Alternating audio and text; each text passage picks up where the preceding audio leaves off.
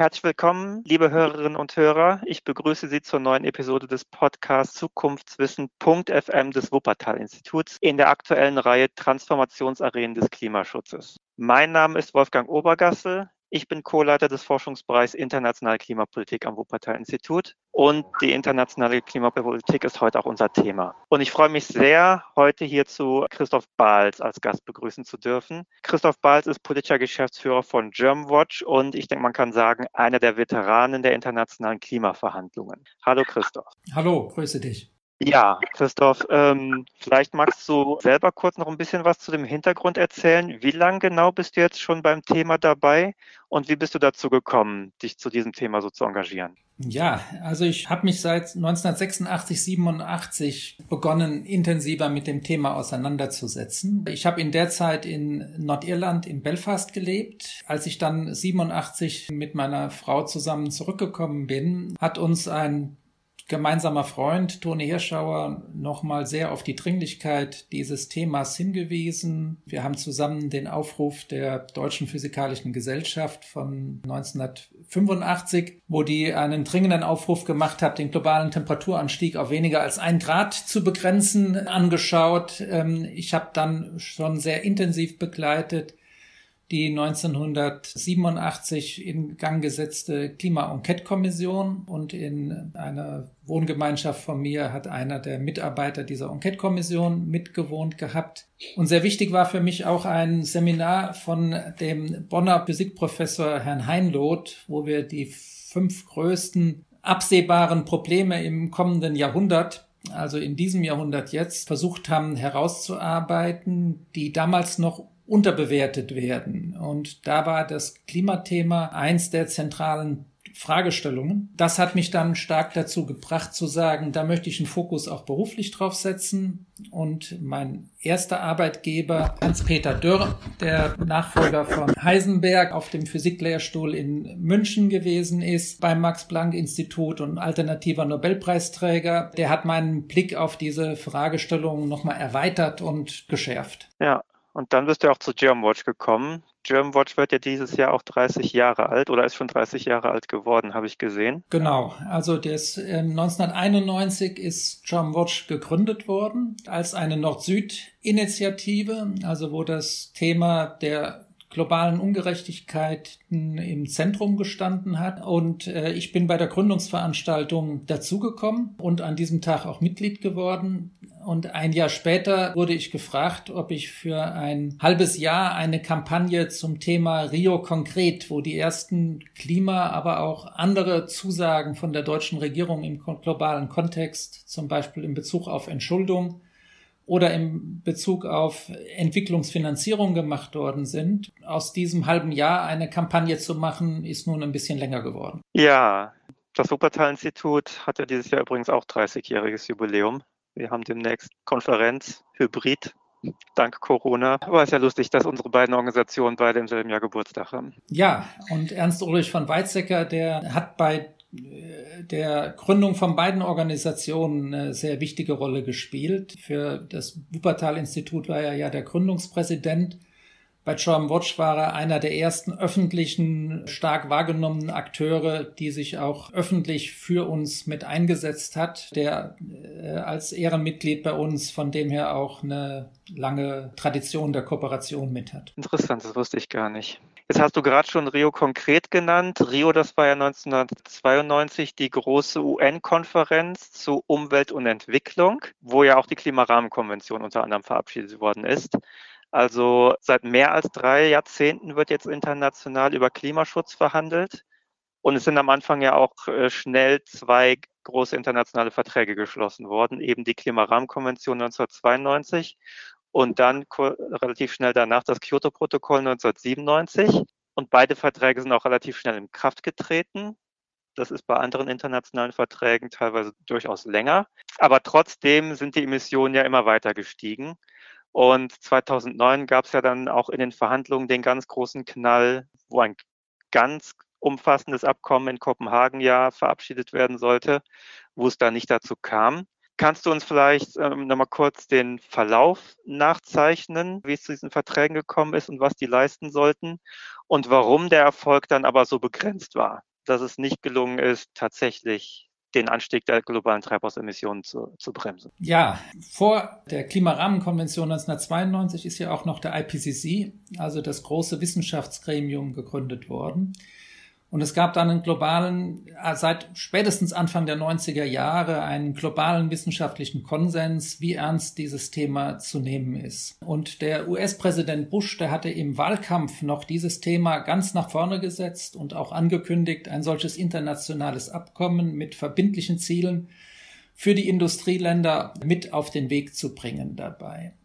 Dann haben wir dieses Abkommen tatsächlich gesehen auf einer abstrakten Ebene, in dem Artikel 2 von der Klimarahmenkonvention ist festgehalten, dass die Stabilisierung der Treibhausgaskonzentrationen in der Atmosphäre auf einem Niveau erreicht werden soll, wo ein gefährlicher, anthropogener, menschgemachter Störung des Klimasystems verhindert werden soll dazu. Das ist also eine sehr starke Aussage eigentlich im zentralen Artikel davon.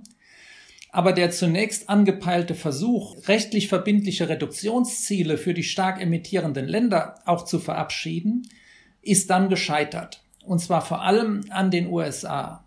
Und wir wissen inzwischen, dass es massive Lobbyaktivitäten der fossilen Lobby, der Kohlelobby, der Autolobby, der ähm, Chemielobby gewesen ist, sind, die das Umdenken und das Einknicken des US-Präsidenten maßgeblich verantwortet haben, das dann zu dem zentralen Satz in äh, Rio geführt hat von ihm, The American way of life is not up for negotiations. Period. So hat er es ausgedrückt. Und das war natürlich die Absage an ernsthaften Klimaschutz. Das heißt, es wurden unverbindliche Ziele dort vereinbart.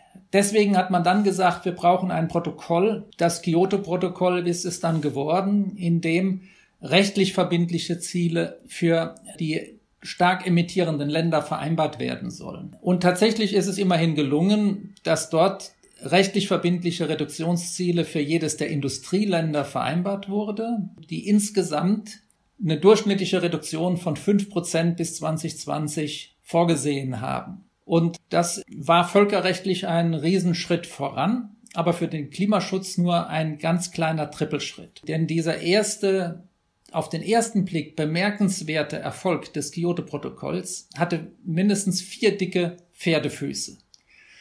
Erstens, die Industrieländer, deren Emissionsentwicklung nicht vom Systemwandel in Ost- und Mitteleuropa 1990 profitierte, haben ihre Emissionen deutlich weniger, nur um ungefähr 2,5 Prozent reduziert.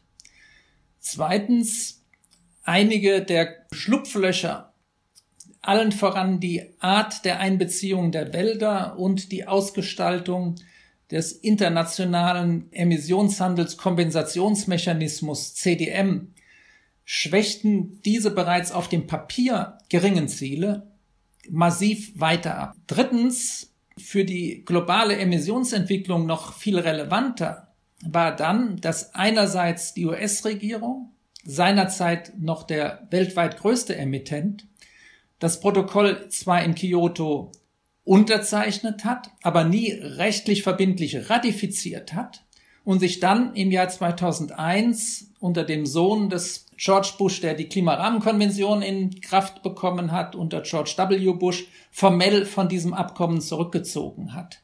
Noch schwieriger war, dass es keinerlei verbindliche Ziele für die Länder gab, wo man wusste damals, dort wird jetzt der größte Emissionsanstieg passieren von den Schwellenländern. Damals noch ein sehr geringer Pro-Kopf-Ausstoß, aber absehbar mit dem größten Potenzial für Emissionswachstum.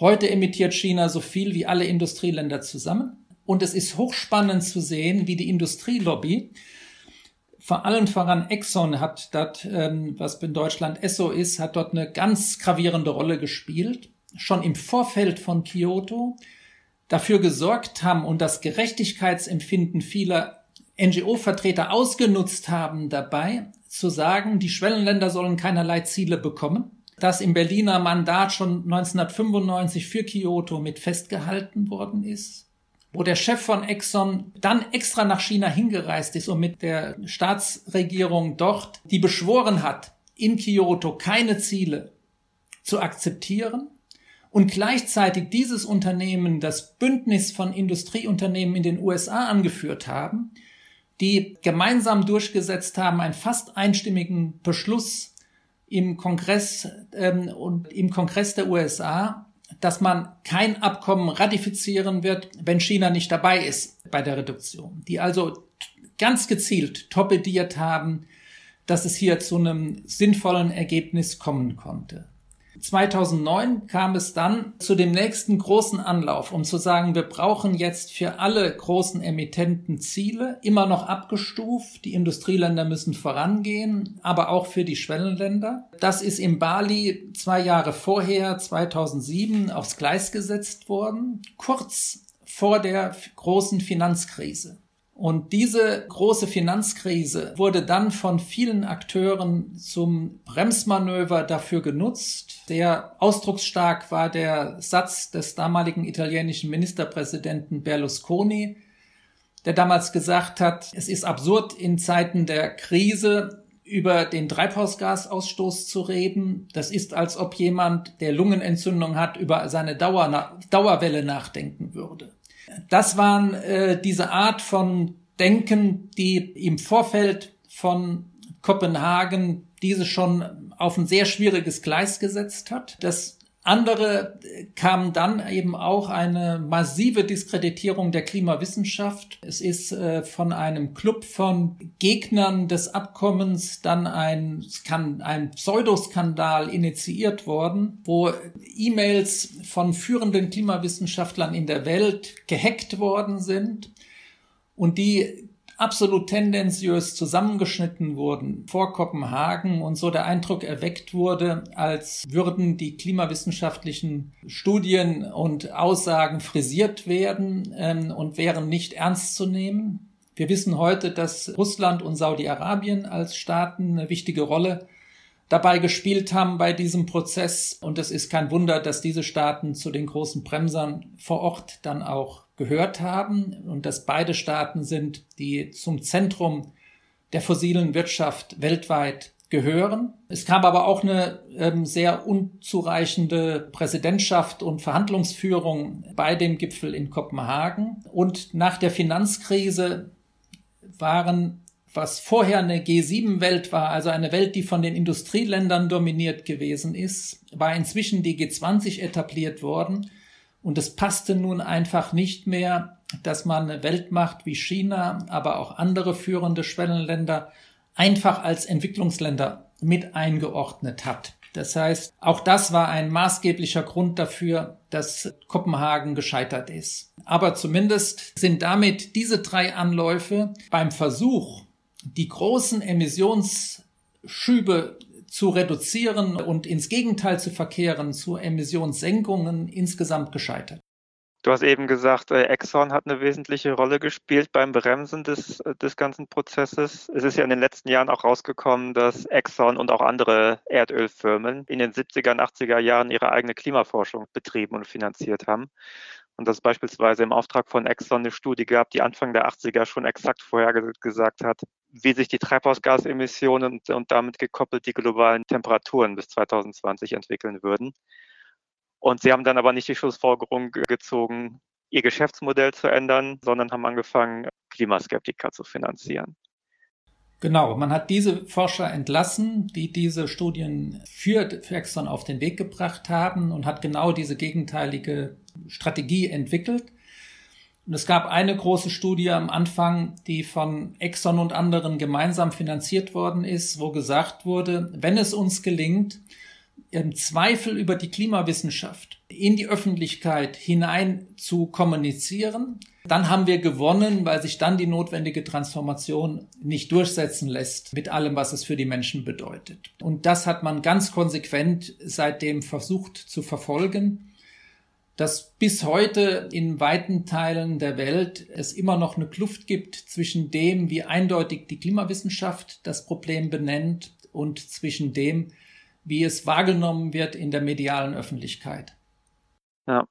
Die internationale Klimapolitik wird ja auch als, als Gefangendilemma dargestellt, dass es ein Konflikt im Wesentlichen zwischen Staaten ist, wo eigentlich alle Staaten am besten wegkommen würden, wenn sie miteinander kooperieren würden aber jeder einzelne Staat auch starke Anreize hat, eben nicht mitzumachen, sondern sozusagen die anderen das Problem lösen zu lassen.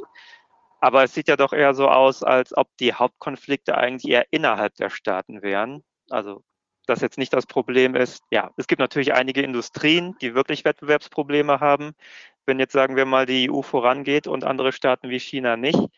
Aber das ist doch hauptsächlich das Problem ist, dass innerhalb der Staaten eben, ja, sagen wir mal, viele Unternehmen ihre Geschäftsmodelle auf fossilen Ressourcen aufgebaut haben und wenig willens oder in der Lage sind, mit der nötigen Geschwindigkeit ihre Geschäftsmodelle zu ändern und lieber erstmal versuchen, den Prozess auszubremsen. Ja, also das ist in der Tat eines der grundlegenden Probleme dafür, um mit notwendiger Geschwindigkeit international voranzukommen. Und ich finde es hochspannend zu sehen, wie die Architektinnen des Pariser Klimaabkommens versucht haben, dieses Problem systematisch anzugehen, um zu erreichen, dass möglichst viele hier kooperieren und dass wir in ein transformatives Fahrwasser dabei mit reinkommen können, trotz dieses Problems des kollektiven Handelns.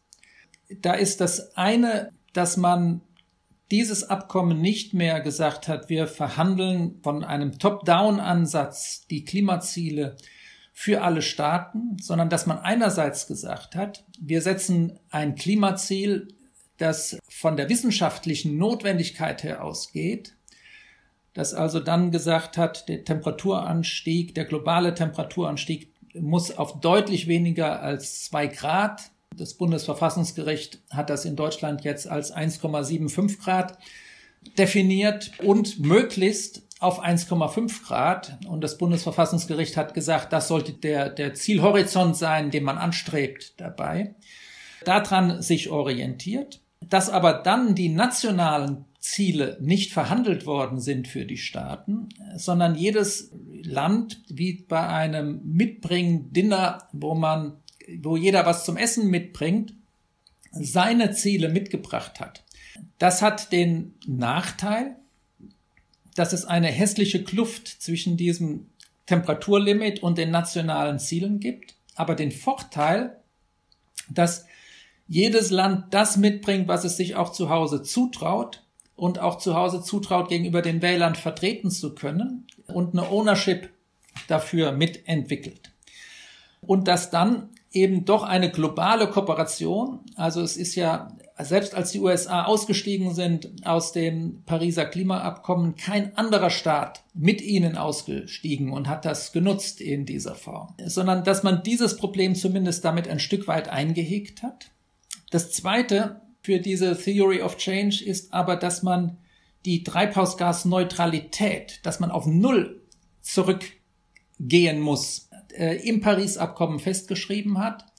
Zunächst war das für die zweite Hälfte des Jahrhunderts und nach dem IPCC-Sonderbericht zum 1,5 Grad Limit hat sich jetzt der Konsens auch innerhalb der UNO durchgesetzt. Das muss weltweit bis Mitte des Jahrhunderts erfolgen. Und das setzt für die Wettbewerbsfrage, für die Unternehmen, die davon betroffen sind, verändert grundlegend die Wettbewerbssituation, weil es vorher, wenn man gedacht hat, wir müssen alle ein Stück weit reduzieren und dann gedacht hat, okay, dann müssen wir versuchen, dass wir möglichst wenig reduzieren müssen und die anderen müssen mehr machen. Aber wenn es heißt, alle müssen auf Null bis Mitte des Jahrhunderts spätestens, dann heißt es, dass die ganzen großen Industrieräume weltweit dann auf Null sein werden. Und wir sehen, dass 2050, 2060 bei praktisch allen G20-Staaten sich jetzt diese Zielmarge durchsetzt und dass damit für Unternehmen es plötzlich die Wettbewerbs, wettbewerbsmäßig sinnvoll ist, zu sagen, da wollen wir die Nase vorne haben, dass wir dann auch noch in diesem neuen Märkten der Welt eine führende Rolle mitspielen. Und deswegen brauchen wir rechtzeitig Klimaschutz, brauchen aber auch die Unterstützung der Politik, dass wir das ohne große Wettbewerbsnachteile mitmachen können. Und genau darum wird jetzt gerade in der EU, in USA, in China und so weiter gerungen. Ja. Also das Pariser Abkommen hat geleistet, dass es einerseits sozusagen diese relativ, dieses relativ abstrakte, wenn auch äh, ehrgeizige Ziel aus der Klimarahmenkonvention sozusagen ausbuchstabiert hat In der Klimarahmenkonvention stand ja, wie du gesagt hast, gefährlichen Klimawandel verhindern, hat aber nicht gesagt, was das heißt. Das ist jetzt in Paris sozusagen festgelegt worden, was das heißen soll. Deutlich unter zwei Grad, am besten anderthalb Grad. Und dann auch noch weiter ausbuchstabiert, dass das Klimaneutralität heißen muss, wenn man dieses Temperaturlimit einhalten will. Und außerdem Einladung an die Staaten und der Versuch, über die, das Ziel der Klimaneutralität eine Wettbewerbsdynamik da reinzukriegen, weil dann alle einen Anreiz haben, die Ersten dabei zu sein. Ja, und ich würde einen dritten Punkt noch nennen. Es gibt ja drei große Ziele im Klimaabkommen von Paris. Einerseits diese Temperaturlimits für den Klimaschutz. Andererseits das Resilienzziel, dass die Resilienz so gestärkt werden soll, dass dann zumindest äh, dieser Klimawandel, der unvermeidbar ist, dabei auch bewältigt werden kann. Und drittens, dass die Finanzströme so umgelenkt werden sollen, Stichwort ist da oft Shifting the Trillions, so umgelenkt werden sollen, dass beide Ziele erreicht werden können. Dass hier erstmals der Finanzmarkt in dieser systematischen Weise adressiert worden ist, hat seit 2015, seit dem Pariser Klimaabkommen, in der ganzen Finanzwelt eine beginnende Revolution in Gang gesetzt wir sehen, dass der Finanzmarkt, der bisher durch diese Tragödie des kurzfristigen Horizontes ein Riesenproblem gewesen ist, um die Klimakrise irgendwie in den Griff zu bekommen, dass jetzt zumindest die Konzepte auf dem Tisch liegen und auch erste Schritte gegangen sind, dass er eine Hebelwirkung für mehr Klimaschutz auswirken könnte. Da ist ein weiterer Hebel mit durch Paris in, in Bewegung gesetzt werden worden, der enormes Potenzial hat, zu einem, von einem Riesenproblem zu einer Lösung zu werden. Jetzt haben wir gerade schon gesagt, wir haben das globale Neutralitätsziel im Pariser Abkommen und äh, sehr viele Staaten haben sich jetzt inzwischen auch für sich selber Neutralitätsziele gesetzt. Aber hast du den Eindruck, dass es dann auch zur Umsetzung kommt? Das ist ja das, woraus ankommt, dass noch wirklich die kurzfristigen Maßnahmen erreicht werden. Oder ist das, was einige dann als Targetism bezeichnen, dass Politiker sich mit schönen Zielen schmücken, die aber weit weg liegen, sodass sie dann selbst längst aus der politischen Verantwortung raus sind, wenn die Ziele tatsächlich eingelöst werden müssen und de facto aber nichts an Umsetzung kostet. Also ähm, ich glaube, dass wir hier jetzt in das entscheidende Jahrzehnt für diese Fragestellung gerade eingebogen sind. Und wir sehen viel mehr positive Tendenzen weltweit, als das noch vor drei oder fünf Jahren der Fall gewesen ist. Wenn wir sehen, in welchem Ausmaß inzwischen in das im Energiesystem weltweit investiert wird und dass wir ähm, sehen, dass jetzt 80 Prozent der Investitionen, die weltweit getätigt werden, in dem Bereich der erneuerbaren Energien sind und nur noch 20 Prozent im Bereich der fossilen und nuklearen Energien dabei, dann ist das ein Riesenschritt zur Umsetzung. Wir sehen gleichzeitig, dass das Tempo noch nicht schnell genug ist dabei. Wir brauchen also noch eine erhebliche Beschleunigung dieses Tempos. Oder wenn wir sehen, dass vor fünf Jahren Elektromobilität in Deutschland, in Europa und auch weltweit bis auf China damals noch ein totales Nischendasein geführt hat und gesagt wurde, das ist nicht marktreif, das kann nicht gehen. Und wir jetzt sehen, dass ähm, im April in Deutschland erstmals mehr Elektroautos als Dieselautos verkauft worden sind. Oder wenn wir sehen, wie die Speichertechnologien wie kostengünstig die geworden sind, wie exponentiell auch dort, wie bei erneuerbaren Energien, die Kosten am Sinken sind, dann ist es, glaube ich, vollkommen eine Unterschätzung der Dynamik, die sich im Moment andeutet, wenn man sagt, es ist nichts passiert. Aber gleichzeitig war bisher die Politik nicht mutig genug, um wirklich so transformativ vorzugehen und den Rahmen zu setzen, dass wir diese notwendige Beschleunigung mit hinbekommen dabei, die wir jetzt brauchen, damit wir tatsächlich unter den wissenschaftlich gebotenen Klimazielen oder Klimalimits sind es ja eher dabei mitbleiben können.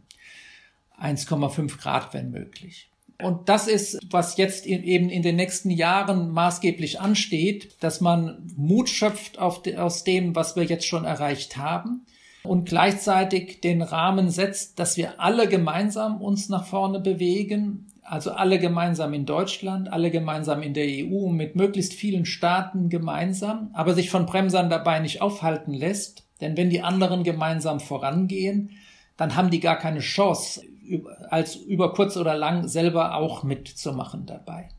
Ja, gut. Dann gucken wir noch ein bisschen nach vorne. Wir hatten ja eben schon gesagt, bisher sind die national festgelegten Beiträge deutlich zu schwach im Vergleich zu dem, äh, was eigentlich notwendig wäre, um die Temperaturlimits des Pariser Einkommens tatsächlich einzuhalten. Das soll sich jetzt in diesem Jahr ändern, im Zulauf insbesondere ja, auf die nächste große internationale Klimakonferenz in Glasgow. Kannst du noch mal kurz darstellen, warum diese äh, Konferenz jetzt so wichtig sein soll? Es gibt ja, denke ich, die zwei Ebenen. Das eine ist, was tatsächlich auf der Konferenz passiert. Aber das andere ist, was jetzt im Vorfeld der Konferenz schon passieren muss, damit die Konferenz zum Erfolg werden kann, wo die Konferenz aber letztendlich eher der Auslöser ist und nicht dort, wo tatsächlich die Entscheidungen betroffen werden. Ja, was muss genau. jetzt dieses Jahr passieren, damit wirklich die Kehrtwende eingeleitet werden kann? Ja, also diese Differenzierung ist sehr wichtig. Und was wir brauchen, ist auf der einen Seite, dass wir von dem Langfristziel von praktisch allen G20-Ländern jetzt die klare Zusage, dort sind 80 Prozent der globalen Emissionen, deswegen diese Betonung darauf, jetzt die Zusage brauchen, dass sie bis Mitte des Jahrhunderts treibhausgasneutral sein wollen. Das ist der eine Schritt, der erste Schritt. Davon abgeleitet sollen aber dann verschärfte 2030er Ziele, also was in dieser Dekade jetzt erreicht werden muss, um auf diesen Pfad tatsächlich glaubwürdig zu kommen, mit vorgelegt werden. Das ist bei vielen dieser Staaten im Moment ähm, noch nicht so weit. Und wir haben gesehen, dass auch in der EU dieser Zweischritt notwendig ist und war. Erst im letzten Jahr die 2050 Treibhausgasneutralitätsverpflichtung, in Deutschland jetzt sogar auf 2045 runtergezogen. Und dann für 2030 die entsprechenden Ziele. Da hakt es dann schon mehr, um das mit hinzubekommen, auch in der EU. Und der dritte Schritt ist dann, diese Ziele auch tatsächlich umzusetzen, also die konkreten Maßnahmen zu beschließen, die glaubwürdig diese Ziele erreichen können. In den internationalen Verhandlungen geht es um Schritt eins und zwei, dass jetzt die Staaten bis Ende des, dieses Jahres, bis Glasgow, diese Langfrist- und Mittelfristziele vorlegen und gleichzeitig die Industrieländer deutlich machen, dass sie das notwendige Geld mobilisieren, das den Entwicklungsländern, den ärmeren Ländern ermöglicht, ihre Klimaziele sehr ambitioniert zu erreichen und gleichzeitig den Schutz der Menschen, die jetzt schon von der Klimakrise betroffen sind, zu organisieren, was nach Covid eine noch größere Herausforderung für diese Länder geworden ist. Diese Klima- und Finanzziele müssen mitgebracht werden nach Glasgow und das ist die Grundlage dafür, um eine positive Dynamik dort zu erreichen. Deswegen ist es so entscheidend, ob das jetzt gelingt oder nicht gelingt. Da ist der G7-Gipfel, der G20-Gipfel, sind ganz wichtige Foren, um solche Ziele gemeinsam in den notwendigen Gruppen der Länder erstmal zu besprechen dabei. Und dann muss das mit allen Staaten gemeinsam in Glasgow vorgestellt werden und möglichst ambitioniert damit die Lücke deutlich verringert werden zum 1,5 Grad Limit, die wir vor uns liegen haben. In Glasgow geht es dann um andere Fragestellungen, die dort verhandelt werden sollen. Also da sind für mich drei Fragestellungen besonders zentral. Das eine ist das Regelbuch für den sogenannten Artikel 6. Das heißt, wie sollen Marktmechanismen für das internationale Klimaabkommen benutzt werden können oder auch Kooperation zwischen Staaten jenseits der Marktmechanismen. Das ist sehr wichtig und da steckt das Riesenpotenzial drinnen, wenn man das schlecht macht. Und solange die Regierung Trump da war und solange Bolsonaro ne, für die Brasilianer dieses Thema jetzt zentral verhandelt hat, lagen ständig Vorschläge auf dem Tisch, die dazu geführt hätten, die Gesamtintegrität des Pariser Klimaabkommens durch diese Marktmechanismen zu untergraben. Dieses Regelbuch so hinzubekommen, dass es, wie es im Paris-Abkommen heißt, einen Zusatznutzen für das Klima und nicht etwa ein Nullsummenspiel oder wie wir es in Kyoto erlebt haben, dann sogar eine deutliche Schwächung der Integrität des Abkommens bedeutet haben. Das soll dort mit festgelegt werden.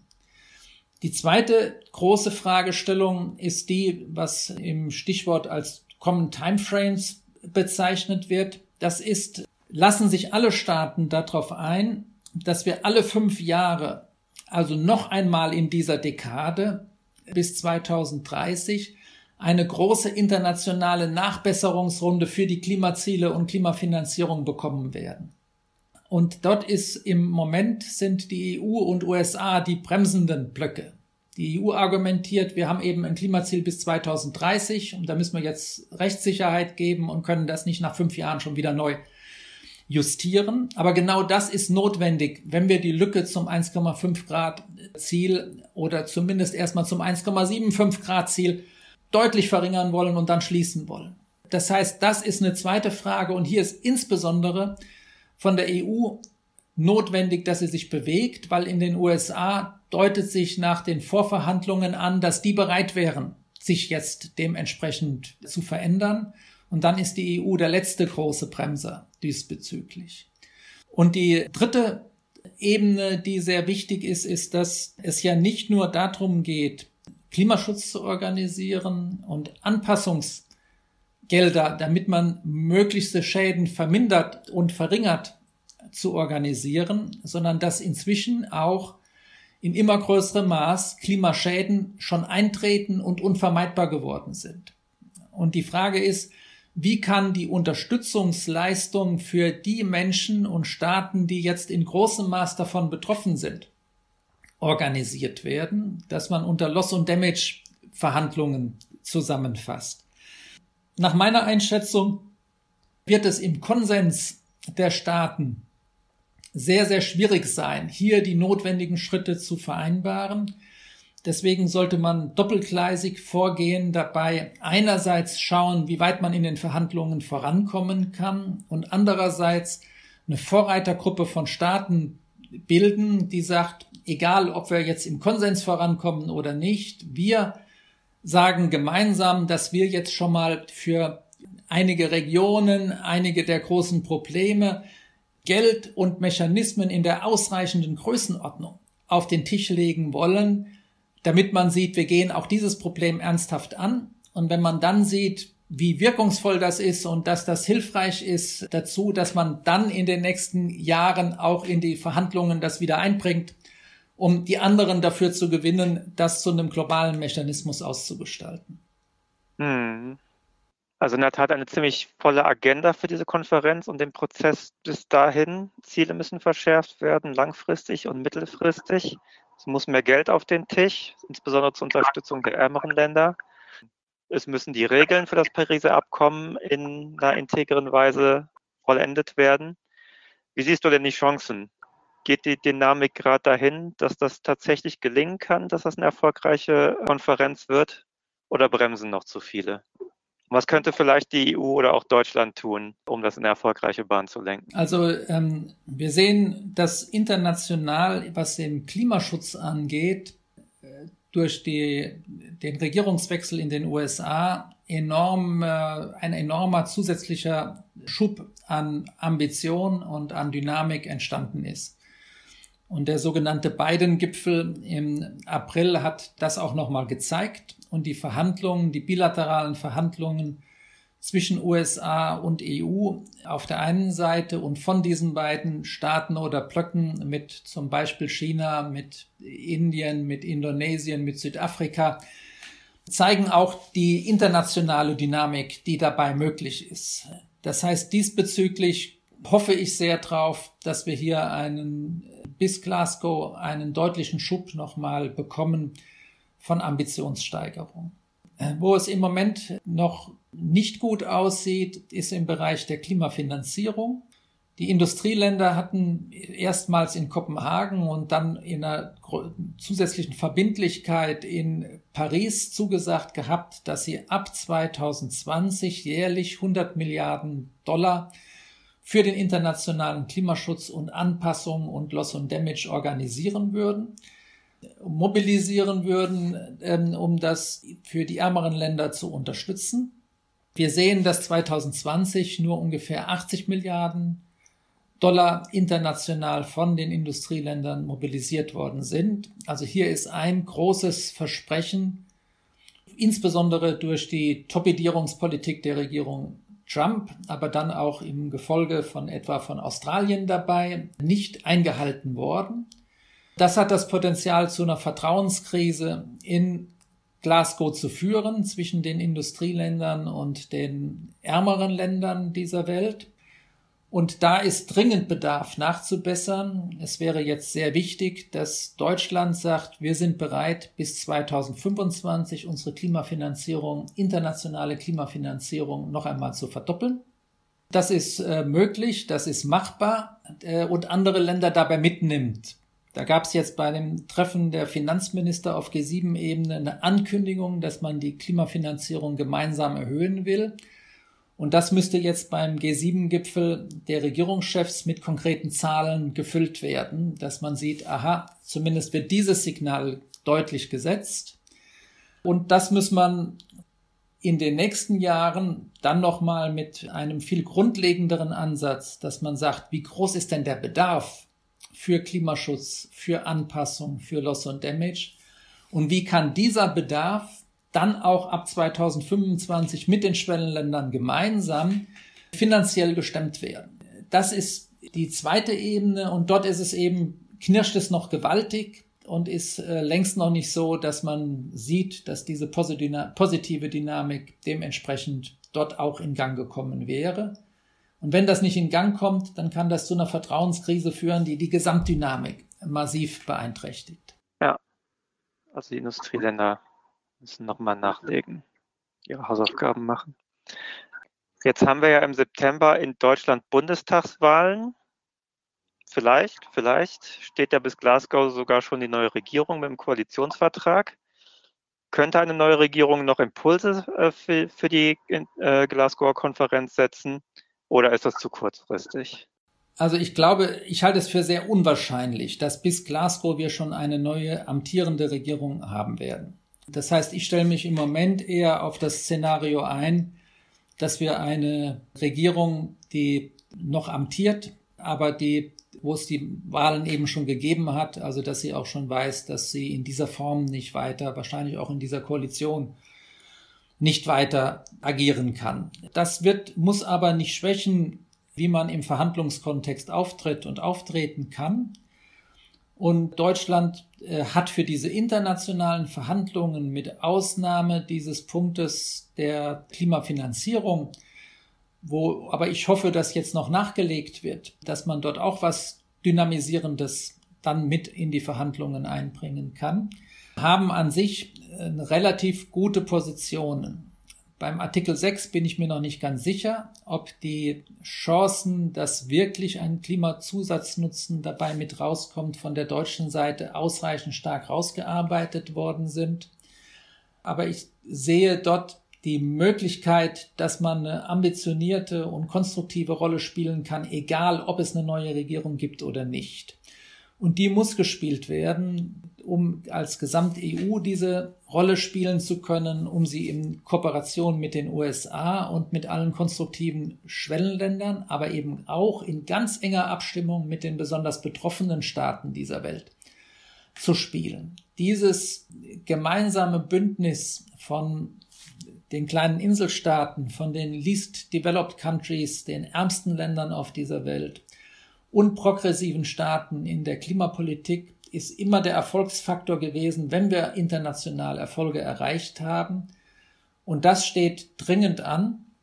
Da ist übrigens eine Initiative der kleinen Inselstaaten, die gerade jetzt vor wenigen Tagen bei den Zwischenverhandlungen in Bonn ergriffen worden ist, sehr, sehr spannend, die gesagt haben, lasst uns mal von all den Zielen und all den äh, Punkten, wie jetzt zum Beispiel bei Artikel 6, hier als Positionen, die sich verhakt haben und wo man dreimal gescheitert ist, gemeinsame Ziele zu bekommen, mal eine evidenzbasierte Grundlage für erarbeiten in einer Studie, um zu zeigen, welche der Vorschläge würden zu was führen, zu welcher, was würde uns wirklich helfen, uns dem 1,5 Grad Limit anzunähern, und was ist einfach nur Augenwischerei und sind Tricks, Taschenspielertricks oder sogar Schlupflöcher, die das Problem zumindest nicht verbessern oder sogar verschlimmern.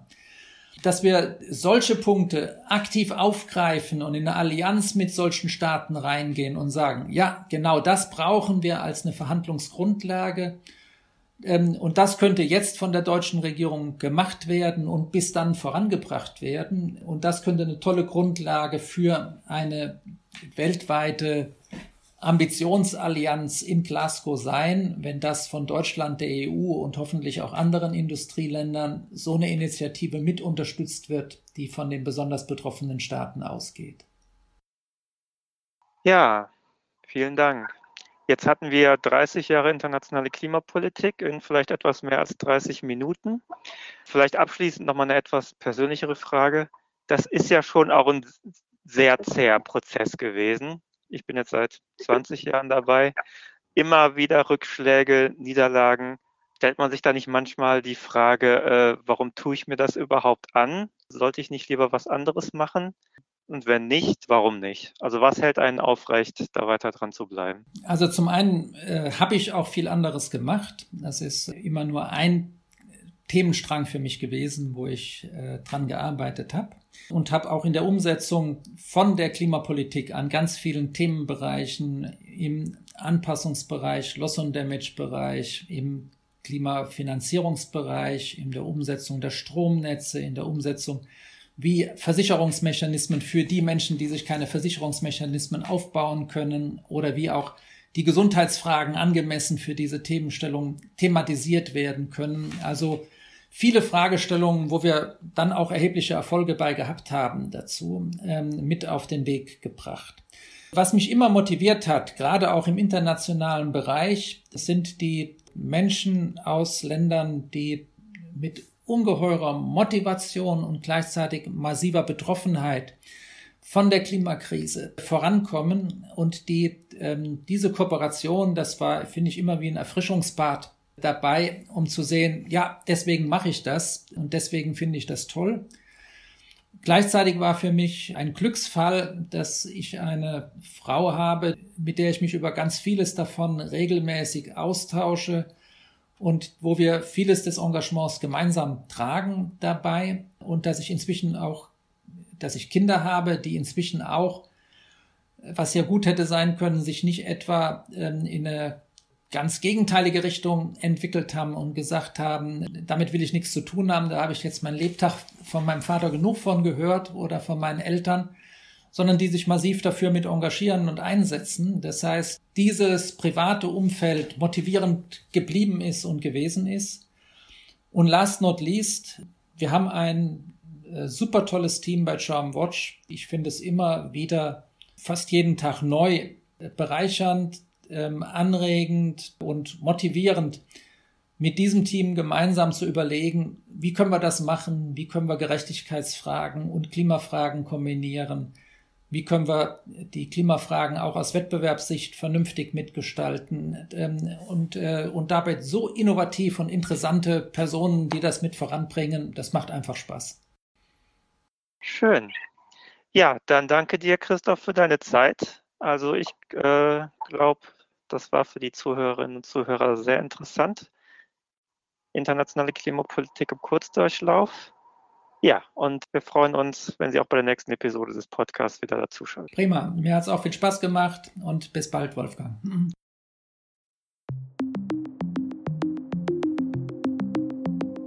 Das war eine Episode des Podcasts Zukunftswissen.fm des Wuppertal-Instituts.